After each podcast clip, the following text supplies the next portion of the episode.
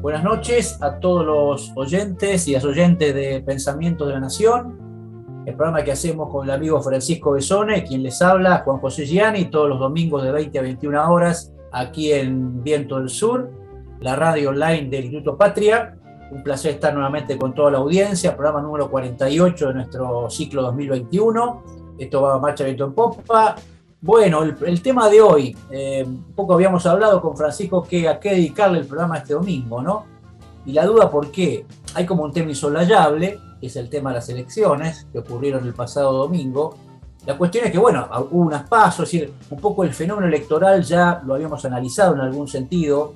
En su momento recordamos que tuvimos como invitado a Alejandro Grimson, que es un asesor del presidente, con el cual evaluamos un poco el, el balance político de las pasos Claro, y ahí poco va el análisis, ¿no? Porque lo que habíamos charlado en aquel momento con Francisco, con Alejandro Grimson, le pedíamos opinión después al invitado de hoy, de alguna manera el sentido de la elección estaba dado, ¿no? En las pasos. Había un sentido del voto, un sentido duro del voto, ¿no? Había una, había una orientación clara del voto, un voto que marcaba un clima, un clima social, un clima social adverso al gobierno, y en algún sentido era difícil esperar, visto la historia electoral, no solo argentina, sino mundial, era difícil esperar que en dos meses un clima social cambiara muy drásticamente. Los climas sociales no cambian bruscamente.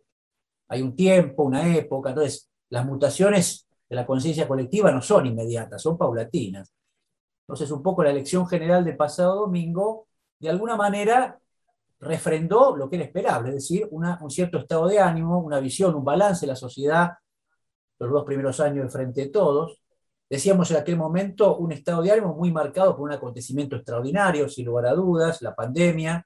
Este gobierno tuvo que bailar con la más fea, evidentemente, ¿no? Una pandemia universal, durísima, un desafío enorme para el cual ningún gobernante estaba preparado, que afectó a todos los oficialismos en el mundo, eso es cierto, es un dato duro, no es una excusa, es real eso.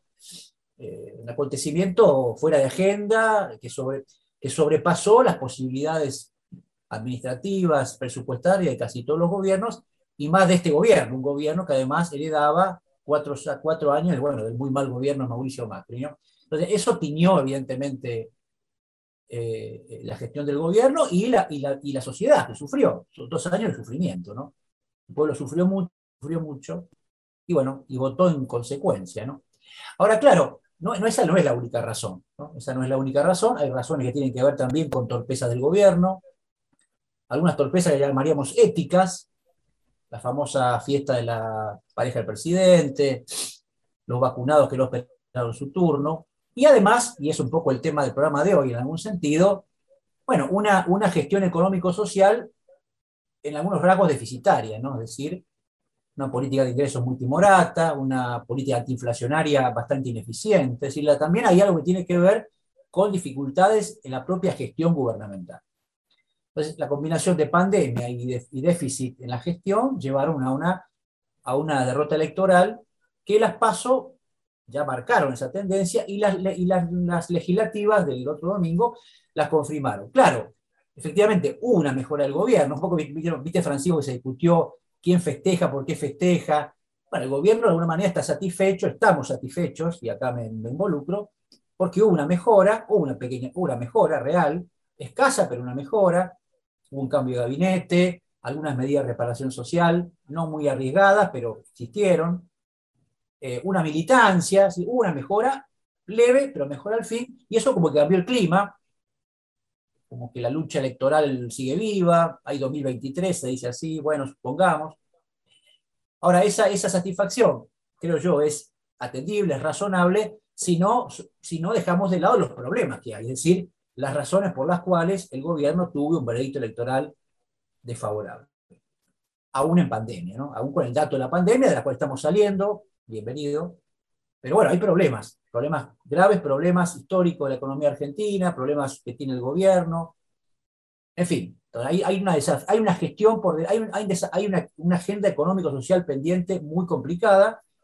Y un poco ese es un poco el tema del programa de hoy, ¿no? Es decir, hablar un poquito, un balance de elección, algunas ideas, y, el, complicadísimo escenario económico-social que tiene el gobierno por delante de acá, si es que quiere ganar las elecciones, ¿no? Porque si, esa agenda no se, no se mejora, es muy difícil pensar en un 2023 exitoso. Así que es un poco el programa, el, tema del programa de hoy, con un invitado muy especial al cual ya presentaremos. Así que Francisco, ¿qué tal? Buenas noches, ¿cómo te va? Acá estamos. Buenas noches, Juan. Es cierto, creo que la disputa por el sentido de lo que fue el acto electoral ya está finiquitado, ciertamente. El problema es qué hacemos, no solamente en estos dos años, qué hacemos de ahora en adelante, extendiendo el horizonte, digamos, que tiene que ver con el tema electoral, aunque obviamente eso importa.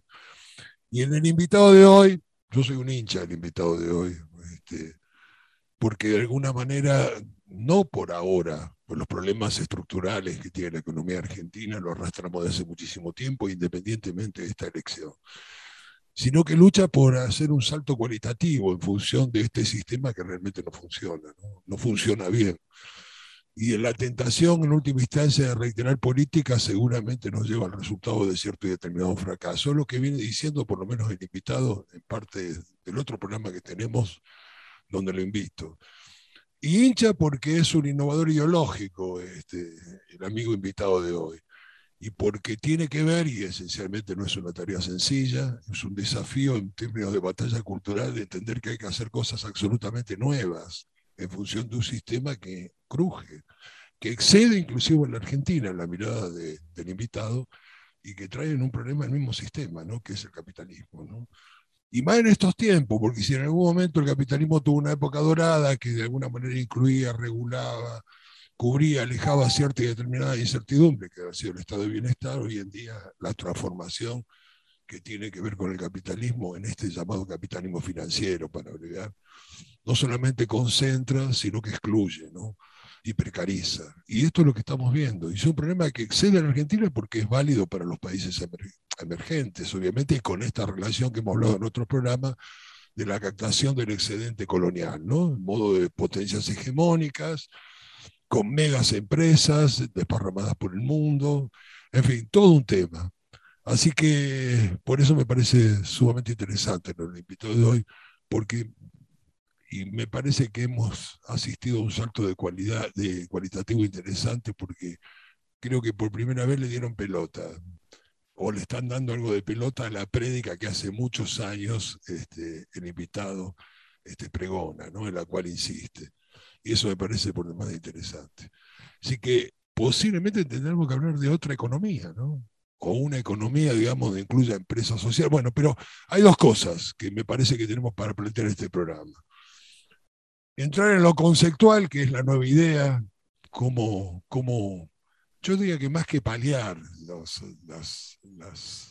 los efectos que produce este sistema para este tiempo de capitalismo financiero, más que paliar eso, superarlo, ¿no? hacer un salto cualitativo ver alguna teorización y ir, se me ocurre algunos ejemplos muy concretos para que esto no parezca una abstracción. Y bueno, el invitado de hoy, si tenemos tiempo, hoy va a ser una hora, poco tiempo para el desarrollo, se me ocurre como siempre, pero bueno, tenemos este programa para volverlo a invitar, obviamente, y desarrollar más cosas. Así es, bueno, el invitado de hoy, mucho misterio, lo presentamos, Enrique Martínez, bueno, el ingeniero Enrique Martínez, un hombre de una vastísima experiencia en la gestión pública, un referente insoslayable para el pensamiento económico nacional y popular. Hoy le decía a Francisco Enrique, que ya está con nosotros, cuando lo conocí yo Enrique Martínez, lo conocí en la revista Unidos, en la, por muy buenas razones recordada revista Unidos, ¿no? Este, este, le contaba a, Francisco le cuento a Enrique que estoy, estamos escribiendo un, un libro de homenaje a Horacio González, ¿no? Eh, al amigo Horacio González. Entonces a mí me tocó escribir los, artículos de González en la revista Unido, entonces lo estoy leyendo todos. Y ahí me encontré, me encontré con los artículos de Enrique Martínez, este, con, la, con, la, con, la, certeza, la, digamos, la certeza visión, la certera visión conceptual de Enrique Martínez en aquellos momentos de la, de la postdictadura, el menemismo, ¿no? esos momentos tan, bueno, tan complicados para el peronismo, allí estaba Enrique Martínez, ahí lo conocí a Enrique, era un joven peronista todavía, este, que estaba entendiendo que era el peronismo y ahí lo conocí Enrique Martín. Así que es un placer tenerlo con nosotros. Eh, conversaremos con él en pocos minutos, así que muchas gracias por acompañarnos, Enrique, ya te escucharemos. Vamos al primer tema musical del programa de hoy y en pocos minutos conversamos sobre la economía que nos espera en la Argentina eh, con el amigo, el compañero Enrique Martínez. Patria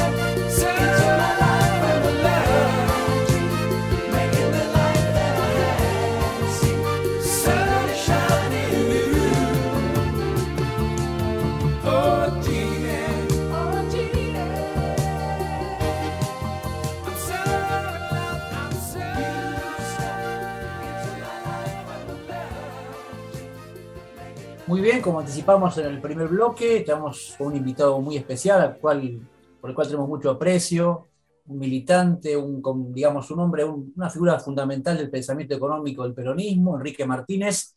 Enrique, muchas gracias por acompañarnos. ¿Cómo te va? Muy buenas noches. ¿Qué tal? Buenas noches a ambos y a la gente que pueda estar escuchando mis divagaciones. No, no serán divagaciones. Un placer tenerte con nosotros, Enrique. Bueno, habrás escuchado algo de la introducción. Eh, a ver, Enrique, una primera visión que tenés, como un primer paneo sobre, bueno, sobre el escenario postelectoral, eh, orientado un poquito a la, inquietud del programa de hoy, ¿no? Que es, bueno, el peso que tuvo la economía en el resultado, la perspectiva de corto plazo, un primer panorama del tema. ¿Cómo, lo ves, Enrique?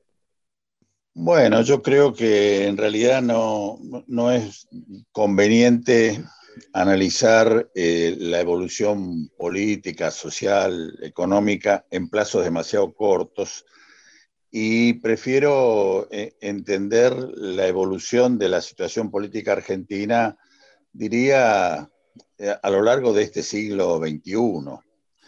Me parece que la irrupción con sorpresa para todo el mundo político de Néstor Kirchner como posible ganador de las elecciones.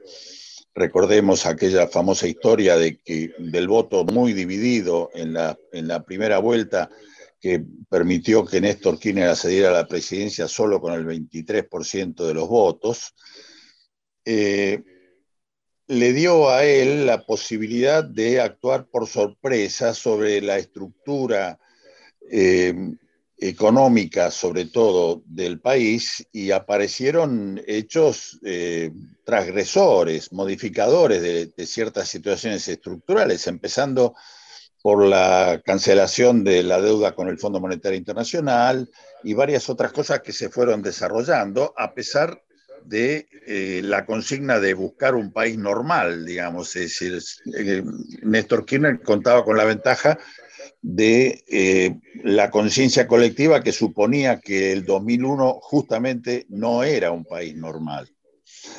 Eh, a medida que eh, transcurrió este siglo, llegamos a una situación paradojal donde aquello que nos salvó del infierno se, se, encontró con las restricciones propias de la estructura económica argentina, con la tendencia inflacionaria del país, con la eh, el frente externo que realmente está bastante mal planteado por el campo popular y que no se le encuentra solución, y terminamos en una sorpresa inversa a la del 2003, que fue la posibilidad de perder las elecciones del 2015, que en realidad se perdió por muy poco margen, pero justamente aún haber ganado por poco margen era inesperado dentro del devenir político del país. Entonces, que a partir del momento en que Mauricio Macri accedió a la presidencia, tengamos que discutir eh, si el campo popular puede o no gobernar el país y si lo hace, lo hace con una enorme oposición en términos cuantitativos y con ningún eh, confrontamiento ideológico serio, pero que arrastra eh, realmente una fracción importante de la población que en, definitiva terminamos, convenciéndonos todos que es más o menos el 50% de la población, con algunas variaciones que permite que hoy este, gobierne eh, el, frente de todos, pero con la hipótesis de que en algún momento puede gobernar la derecha con 2-3% a favor en un balotaje. Eh, me parece que el análisis postelectoral, eh, yendo de lleno a, a esa pregunta, demuestra que en dos años se pudo pasar de un triunfo holgado electoralmente a una derrota clara en términos cuantitativos y, eh, y, que, bueno, tuvo esa evolución entre las PASO y la elección legislativa, pero que no es tan significativa, simplemente lo que demuestra es que con alguna militancia mayor los números se acercan, pero la verdad, perder por poco es eh, un retroceso para el movimiento popular. Y lo que creo que tenemos que encontrar es la explicación de ese perder por poco, aunque hubiera sido perder por mucho. Pero digamos, perder por poco. ¿Por qué se pierde por poco cuando debería ganarse holgadamente? Me parece porque hemos perdido nuestra capacidad transgresora en cuanto a definir eh, en qué cancha se juega y cómo es la pelota y cuáles son los objetivos del partido, eh, porque en definitiva terminamos discutiendo el modelo hegemónico creyendo que gestionarlo de otra manera nos permite mejorar la condición de vida de las mayorías, cuando en realidad, más que gestionar el modelo hegemónico heredado, lo que hay que hacer es cambiar esa situación, cambiar eh, la forma en que se administran las divisas, cambiar la forma en que se comercializa para eh, los bienes básicos para evitar que la inflación sea tan atípica en el mundo, incluso como, como es la inflación argentina, son discusiones que eh, evitamos darlas pensando que los poderosos ya están y que lo tenemos que controlar y que esa es nuestra verdadera función, porque la estructura económica es la que es y no la podemos cambiar, y entonces una y otra vez eh, pensamos en términos de, no diría de resistencia, de resignación a controlar a quien tiene realmente el poder. Es insólito que se generalice en la discusión económica y política un término que se usa hoy normalmente como es el poder real. Uno prende la televisión y escucha a comunicadores inteligentes, valiosos como Víctor Hugo o muchos otros hablar del poder real. Como si el poder real no está en las instituciones, entonces, ¿qué estamos haciendo? Porque este, quiere decir que nosotros somos los que tironeamos del poder real y tratamos de seguir viviendo a pesar de que el poder está en otro lado. Esa es una concepción de la política que realmente no lleva más que a la derrota. Esa es mi visión de la, de la situación postelectoral. La situación postelectoral nos da la posibilidad de retomar fuerza, pero retomar fuerza para qué? Para definir cómo corregir la debilidad del frente externo, para definir cómo hacer participar otros actores en la distribución y comercialización de bienes y por supuesto en la producción de bienes básicos para que la inflación se controle de otra manera, para darle a las comunidades la posibilidad de que produzcan buena parte de los bienes que consumen. Para eso, porque si es para discutir con el oligopolio lechero cómo evitar que aumente los precios en el feriado largo, estamos este, en el horno, ¿no? Me parece que esa es la situación. Ahora, Enrique, bueno, el tema por supuesto tiene muchas facetas, es complejo, pero vamos por acá, a ver, a ver, para arrimos un poco el bochín. Eh, vos verás, ahí estás, el debate político económico está como sobredeterminado por un tema, ¿no? Hoy, que es el tema del acuerdo con el Fondo Monetario Internacional. La situación, la, la, gravísima herencia, la peor tal vez de Mauricio Macri, ¿qué hacer con eso? qué está pensando el gobierno, qué viabilidad tiene esa, la resolución de ese tema. Esa, digamos, la centralidad de ese problema, ¿es real? ¿Es exagerada? ¿Cómo, lo plantearías? Y yo creo que este, nosotros mismos hemos convertido el problema en central, porque realmente acordar con el fondo no es solo decidir cómo se le paga, sino decidir cuánta injerencia tiene el fondo o admitir cuánta injerencia tiene el fondo en la definición de toda nuestra política económica. No es un acreedor cualquiera que, al cual se le pide refinanciación. Se le pide refinanciación y contesta, dándole refinanciación y metiéndose en tu cama y diciendo eh, qué sábanas hay que poner y cuál, cómo debe ser la almohada, etcétera, y durmiendo al lado de uno durante años enteros.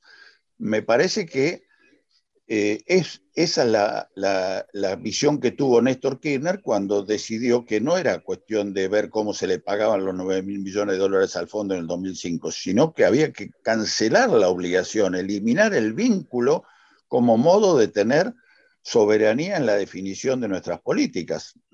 Yo, la verdad, creo que la sociedad argentina, la sociedad política argentina, no está haciendo el esfuerzo suficiente para imaginar cómo sacarnos de encima el fondo, no, en lugar de refinanciar con el fondo, porque 45 mil millones de dólares son muchos, eh, según cómo se mire. Como acreedor financiero y con la situación de endeble de nuestra balanza de pagos, es mucho.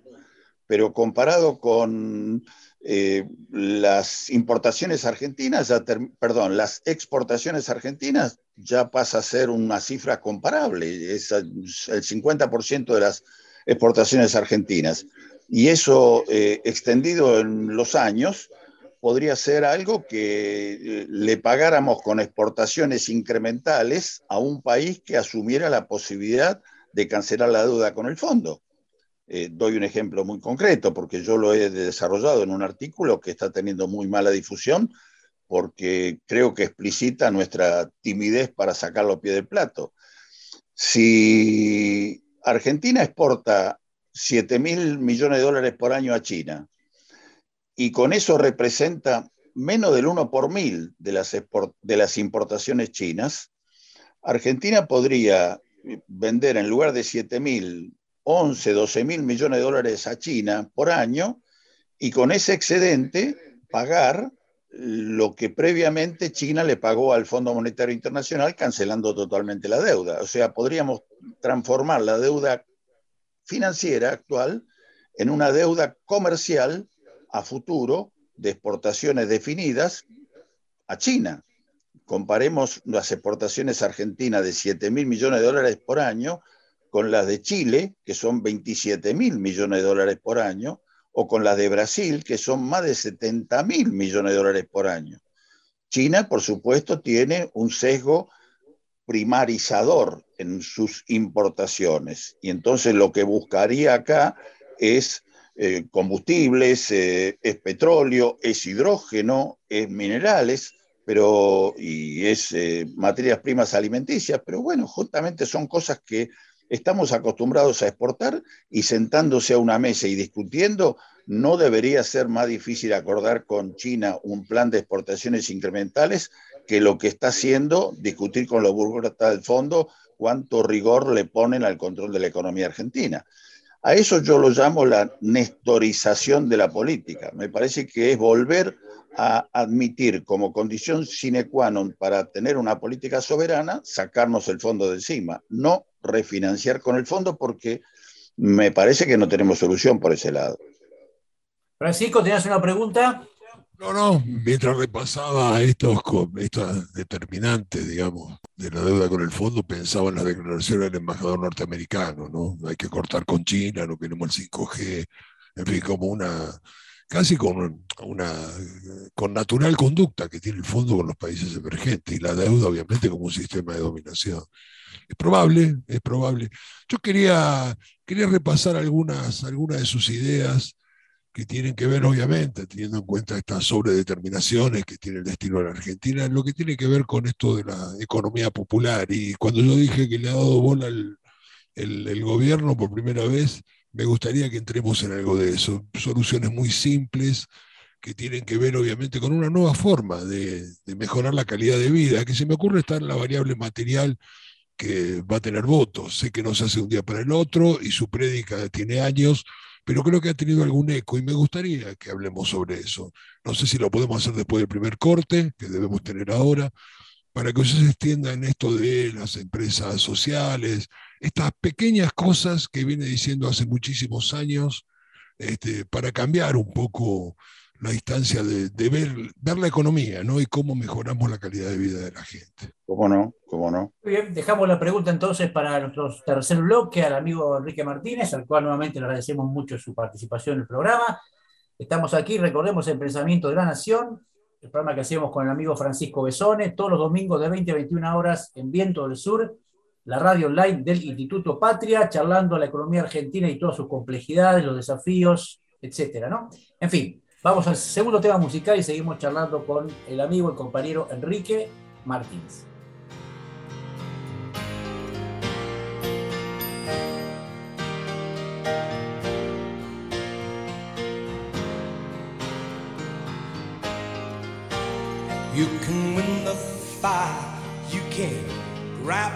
Piece of the sky.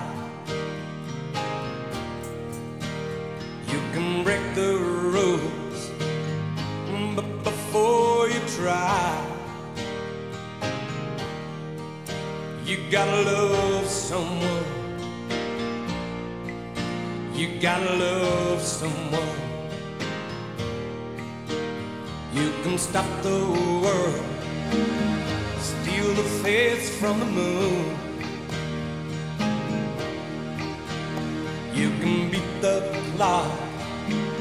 Can beat before I knew.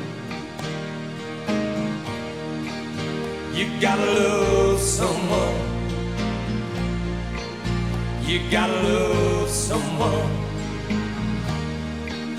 You've got one life with a reason. You need two hearts on one side.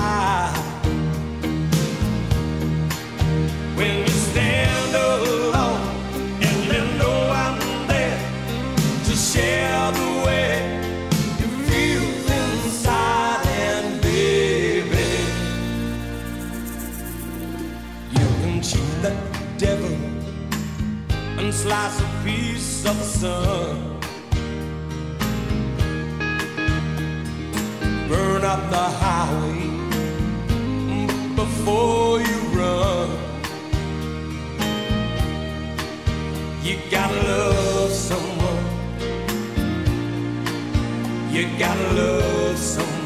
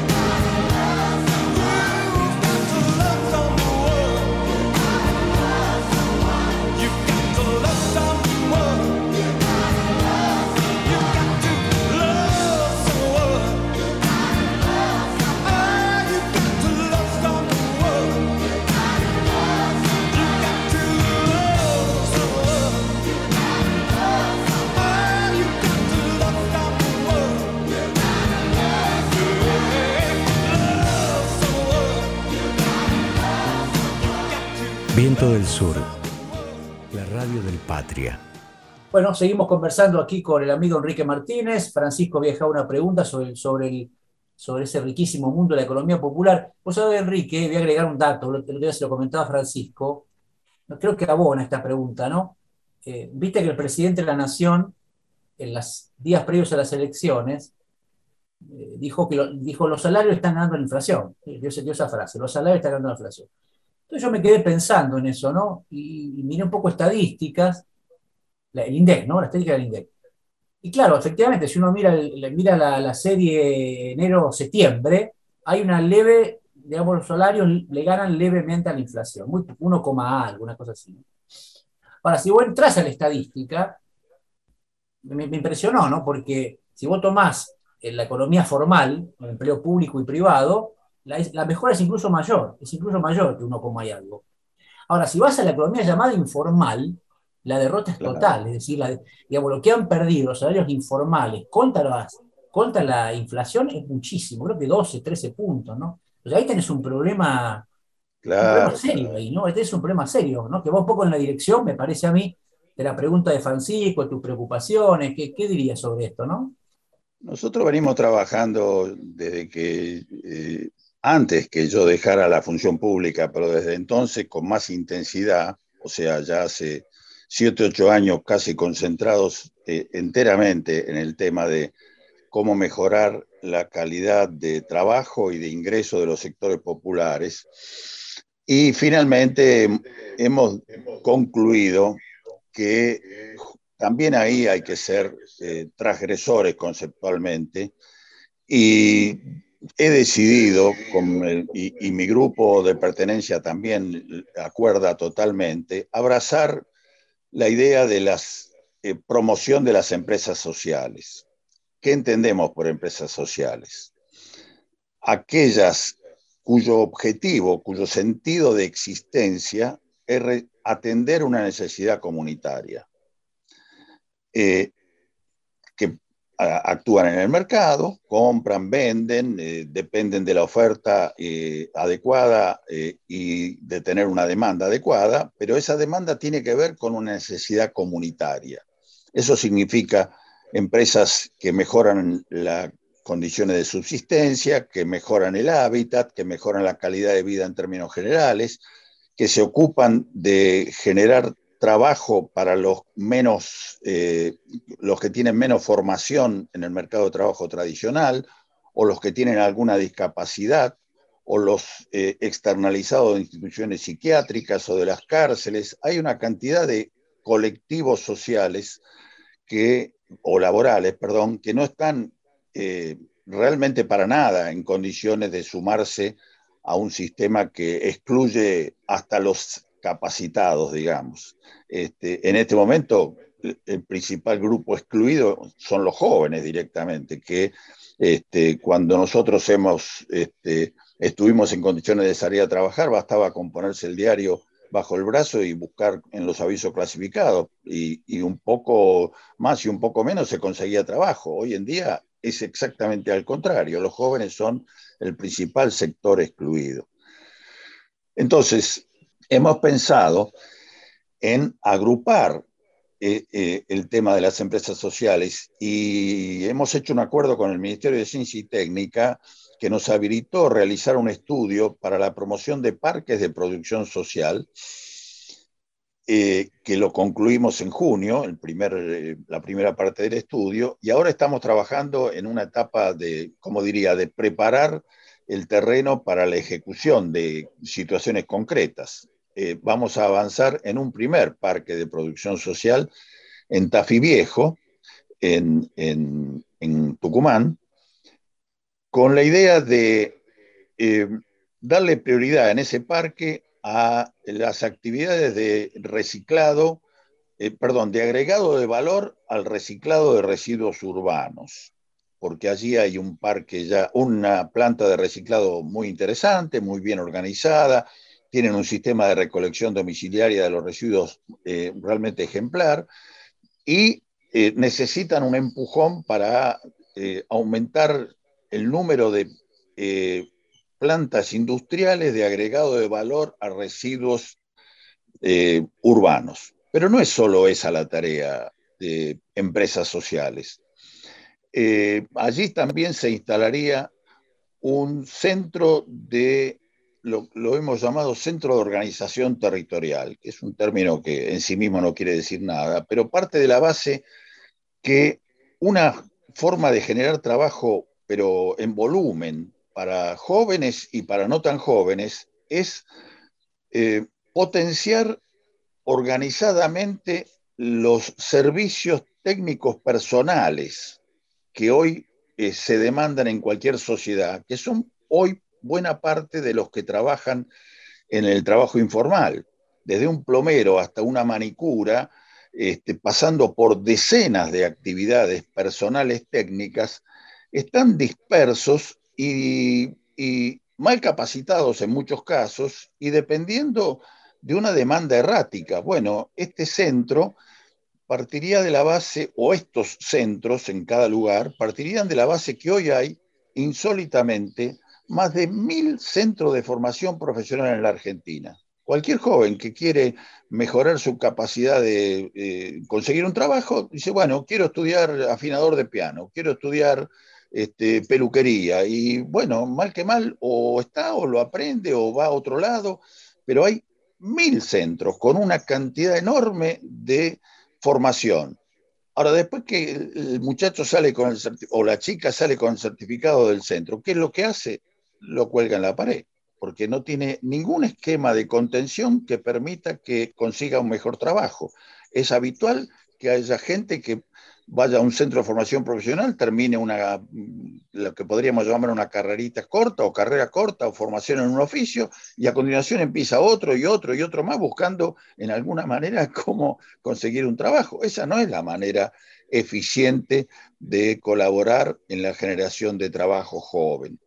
Eh, creemos que con la intervención del INET, con una unidad ejecutora nacional y en unidades ejecutoras provinciales alrededor de estos temas de eh, fortalecer sistemáticamente los servicios eh, técnicos personales. Y además con la generación de bancos de herramientas que estarían a disposición de estos jóvenes certificados, digamos, que eh, pagarían simplemente un alquiler por las herramientas en la medida que los usen, como una suerte de leasing de, de uso de las herramientas, me parece que estaríamos dándole un potencial a estas tareas que forman parte de una proporción importante, por ejemplo, de la gente que pidió el IFE, que eh, sería una salida sumamente valiosa y, y, demostrativa de lo que entendemos por organización de empresas sociales.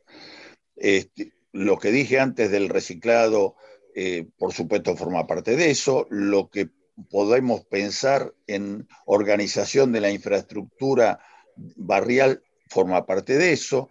La eh, construcción de cadenas cortas de distribución y comercialización de alimentos forma parte de eso. Pensar si tiene sentido eh, todos los esquemas de dispersión de la, de la, del comercio minorista de alimentos de la manera en que lo tenemos hecho y no mutar hacia mercados populares municipales, que es algo que eh, eh, en Europa o en el resto de América se ve en todos lados y aquí han desaparecido porque los supermercados se tragaron toda la, iniciativa popular.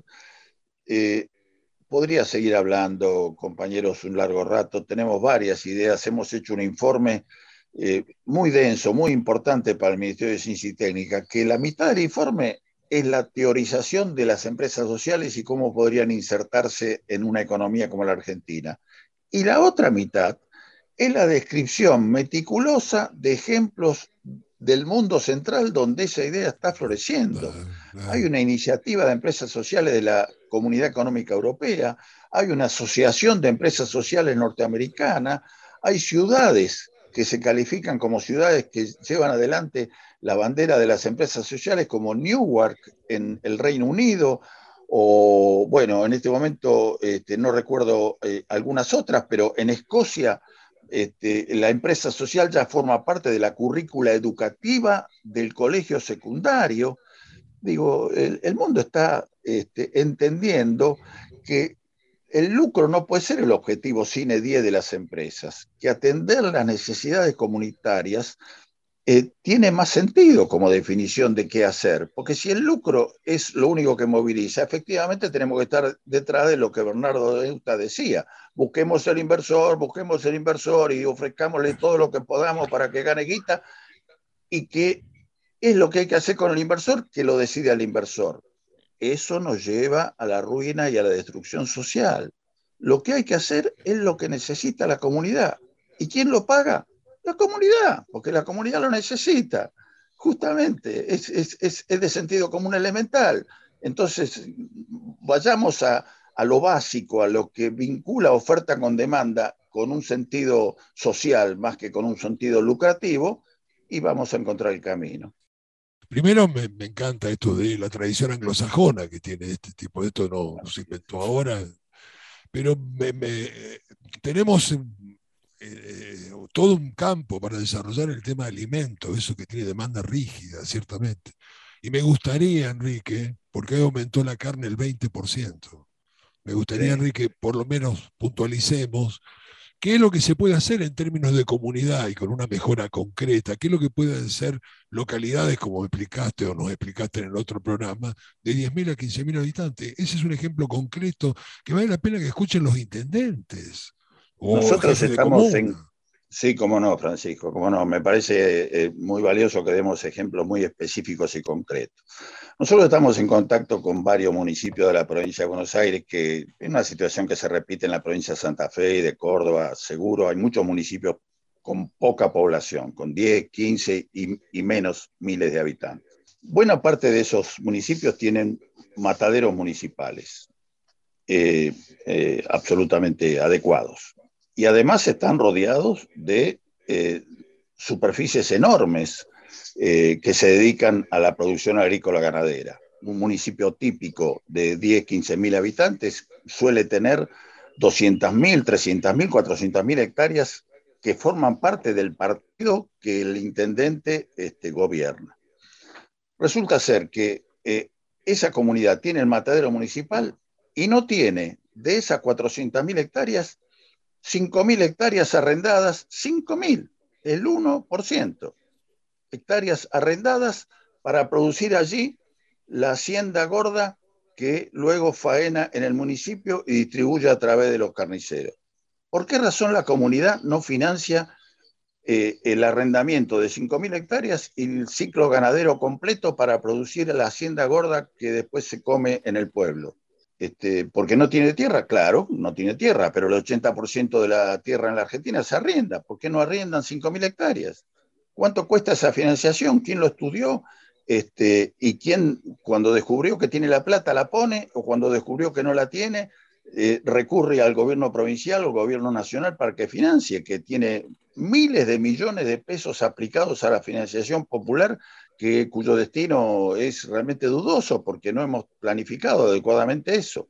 ¿Sí? ¿Qué impide que esto que estoy diciendo suceda y la gente coma carne al costo de producción y no al precio que pagan los chinos por la carne, que es lo que está definiendo en este momento eh, el, el, costo de la carne?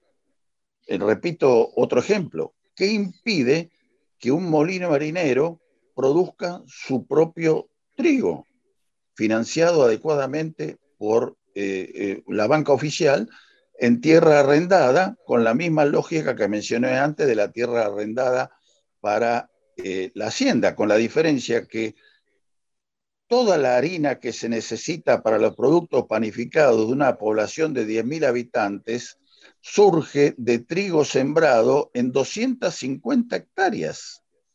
Con 250 hectáreas, el molino tiene todo el trigo que necesita al costo y no al precio de Chicago, y por lo tanto, ganando lo mismo que ahora, compra barato y vende barato.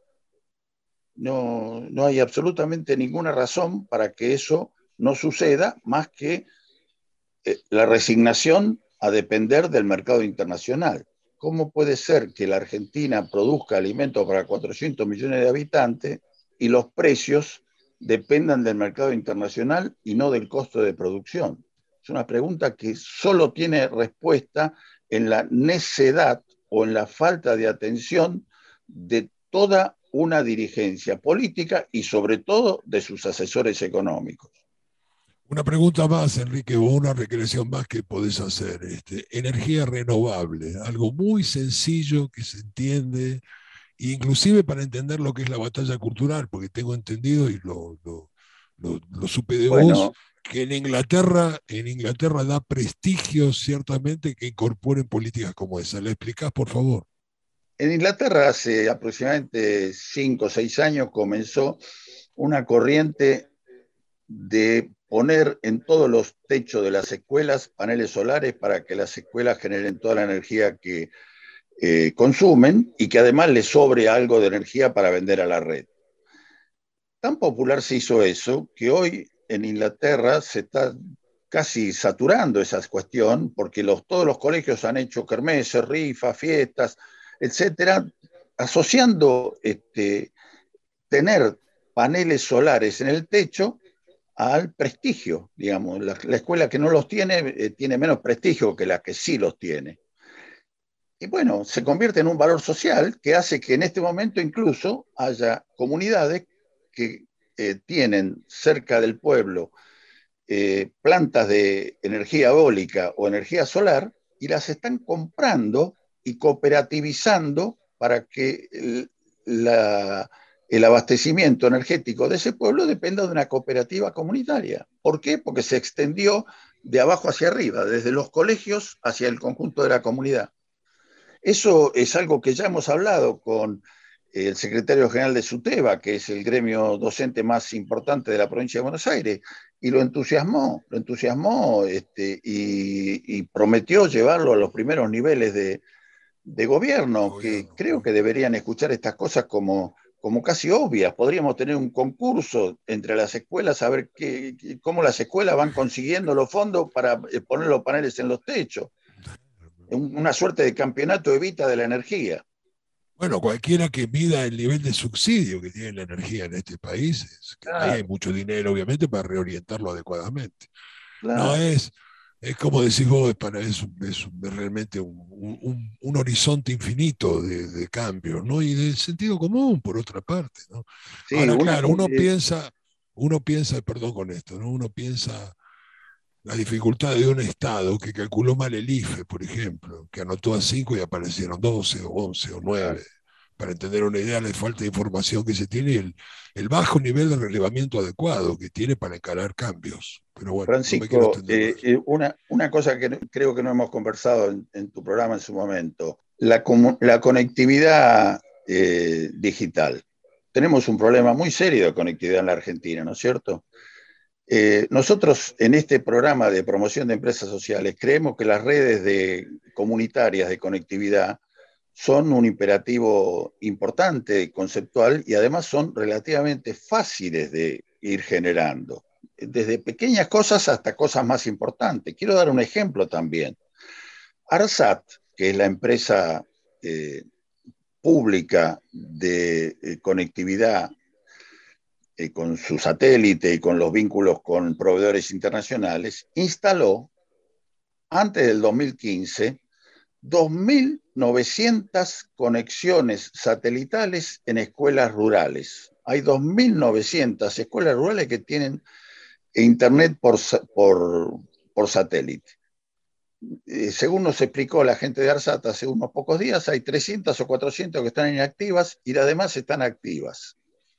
Ninguna, absolutamente ninguna de esas conexiones satelitales generó una red comunitaria este, que permita eh, habilitar a 100, 200, 500 metros de la escuela un local donde los chicos van a hacer los deberes o los grandes vayan a hacer sus gestiones este, por internet, habilitado a partir de la conexión satelital que tiene la escuela.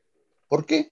Porque, eh, bueno, no se difundió la iniciativa que ha tomado alguna gente en el norte de Córdoba para hacer redes comunitarias o en algunas villas de Buenos Aires para redes comunitarias. No se conoce, no se estipula. Según nos dijo Arsat, el Ministerio de Educación recibió las 2.900 conexiones satelitales y dijo gracias, nunca pagó el servicio, nunca lo pagó desde entonces, y en consecuencia Arsat está desalentado para incentivar eso. Me pregunto, este, ¿cuál es el secreto? El secreto es sentarse, eh, eh, primero mostrar la, ropa sucia en público, no tener vergüenza de que eso suceda, y después lavarla, lavarla y plancharla y ponernos a trabajar en colectivo, porque esas 2.900 escuelas están esperando que esa comunidad no solo este, tenga internet con dos computadoras adentro del colegio, sino que los pibes puedan hacer los deberes, que puedan hacer los deberes, no tienen conexión en- eh, a dos kilómetros. Me parece un buen ejemplo. Excelente, Bueno, muy bien. excelente. Hasta acá llegamos el programa de hoy. Muy interesante, Enrique, todo lo que nos contaste, la verdad. Este, daría para seguirla, ¿no? Pero bueno, No. el, tiempo, el, tiempo, el tiempo es tirano, como dicen los periodistas, ¿no? Eh, en fin. Bueno, Enrique, te, damos un, te mandamos un gran abrazo. Muchas gracias por acompañarnos. Ya nos veremos en cualquier momento. Que estés muy bien. Un placer Bueno, tenerte. en, ¿eh? cualquier momento ampliamos eh, la iniciativa china que este, me parece interesante Me menearla y debatir. Sí, Ya la voy a leer, la voy a leer. Chao, gracias. Que tenga buena Que Un anden noche. abrazo, bien, ¿eh? Un grande. Un abrazo grande. Que anden bien, gracias.